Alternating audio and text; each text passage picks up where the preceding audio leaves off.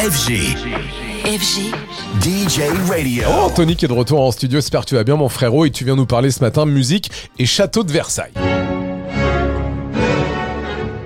Et comment ressentir cette période de Noël de belle manière, tout en musique électronique et dans un magnifique monument? C'est Jean-Michel Jarre qui, après avoir marqué le passage à l'année 2021 avec un concert en réalité virtuelle depuis la cathédrale Notre-Dame, il s'apprête à terminer 2023 depuis la galerie des glaces du château de Versailles. Ce symbole du faste royal et de l'histoire de France sera le théâtre d'une création artistique hybride créée spécialement par Jean-Michel Jarre pour fêter les 400 ans du château de Versailles et ce concert aura lieu le 25 décembre prochain. Si vous ne faites pas partie des chanceux qui ont un billet, pas de panique, le show sera aussi visible en réalité virtuelle dans le métaverse sur la plateforme française VR Room, mais également à la télé sur la chaîne W9 à 23h30. Alors Jean-Michel Jarre à la galerie des glaces du château de Versailles le 25 décembre, Michael Canitro à la Tour Eiffel, diffusé, on le rappelle, le 27 décembre sur Canal+, et sur les réseaux sociaux. L'électro envahit de belle manière nos monuments